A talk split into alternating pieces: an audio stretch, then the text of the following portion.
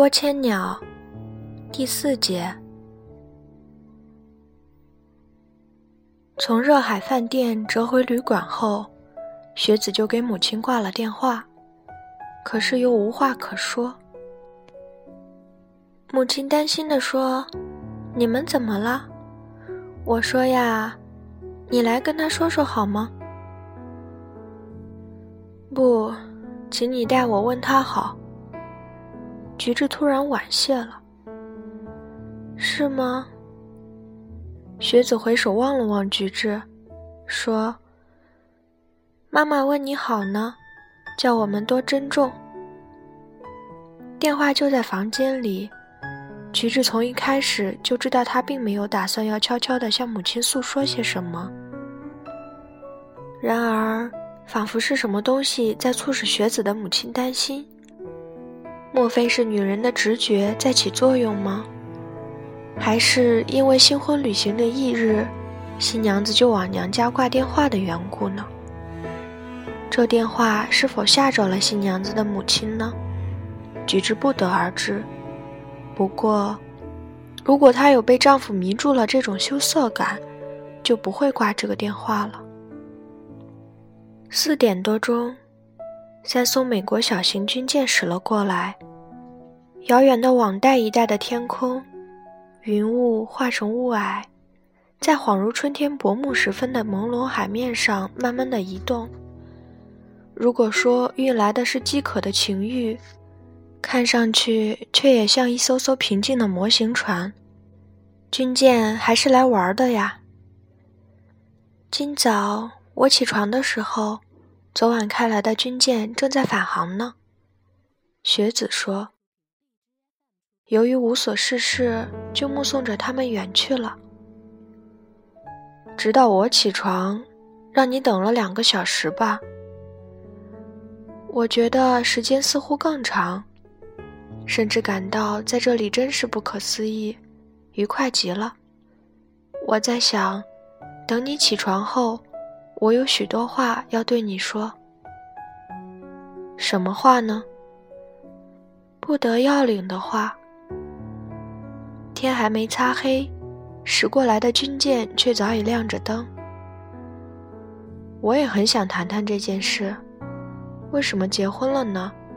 如果能听听你的看法，那该多么愉快啊！嗯，并不是什么看法的事。话虽这么说，但如果回想一下，这个女子为什么会到自己这边来了呢？不是很愉快的事儿吗？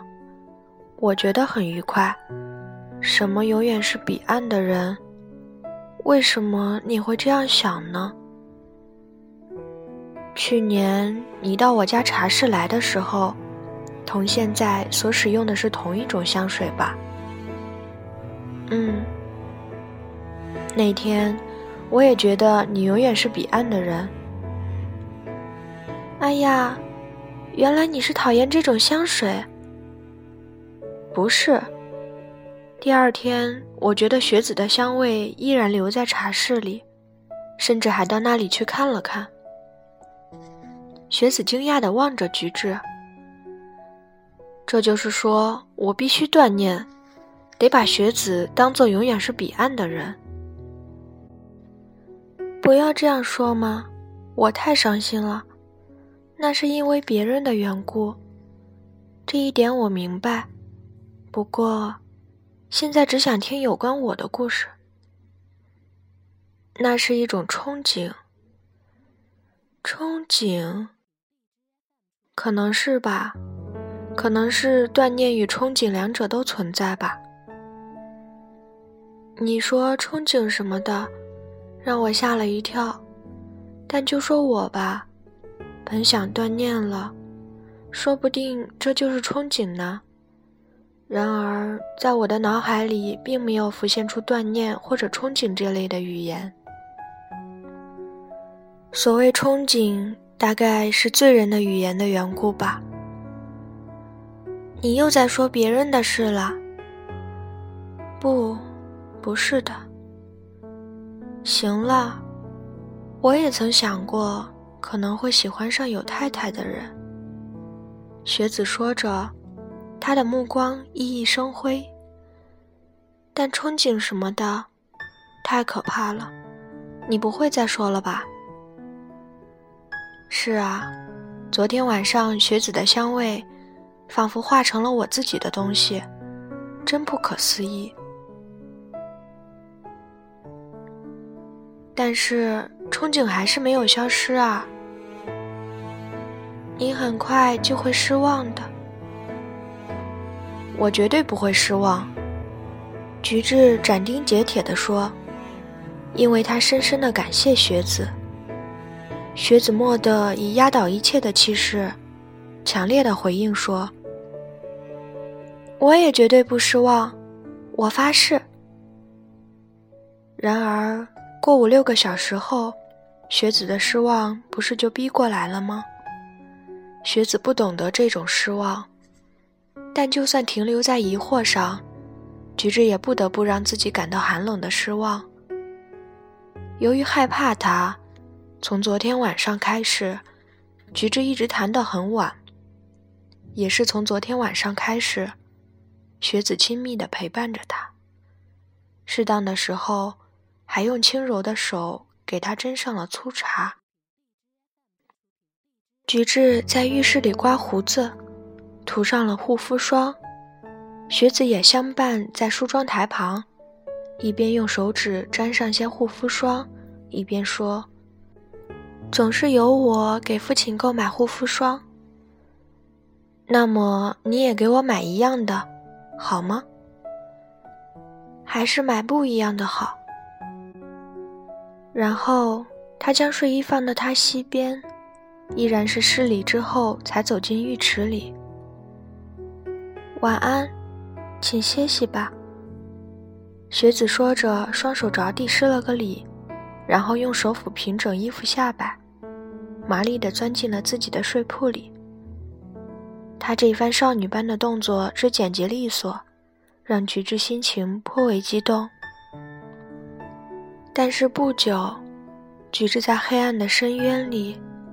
一边合上眨巴着的眼帘，一边回想起那时候蚊子毫无抵抗，只有纯洁本身在抵抗，只有卑劣而龌龊的拼命挣扎。他将蹂躏蚊子的纯洁的胡思乱想化为力量，试图玷污学子的纯洁。虽然这是不祥的毒药，然而学子那大方的举止。不可避免地引起了菊治对文子的回忆，即便是痛苦的不得了。另外，从对文子的回忆中，又唤起了太田夫人这女人的无常，菊治无法加以制止。也许这是一种魔性的诅咒，或是人的自然天性。不管怎样，夫人已经辞世。蚊子的踪影也已消失了。如果说两人只有爱没有恨，那么此刻使菊治凄然的震颤不已的又是什么呢？菊治后悔自己麻木于太田夫人那女人的无常，反过来，如今觉得是自己的什么东西正在麻木，他害怕万分。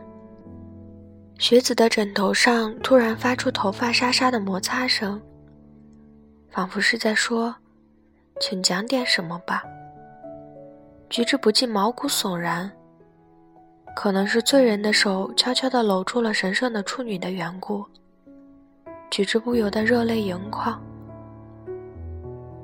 学子温柔地将脸投在菊治的怀里，良久，他抽抽搭搭地哭起来。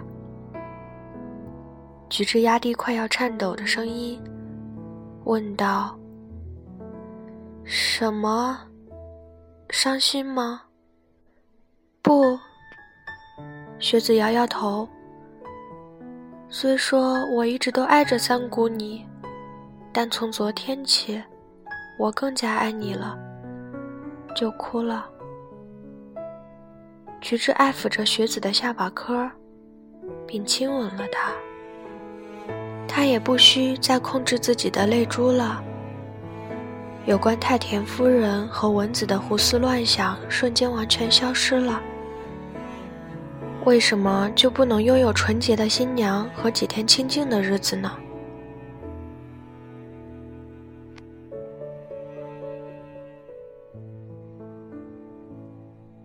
波千鸟第四节到此结束，感谢您的收听。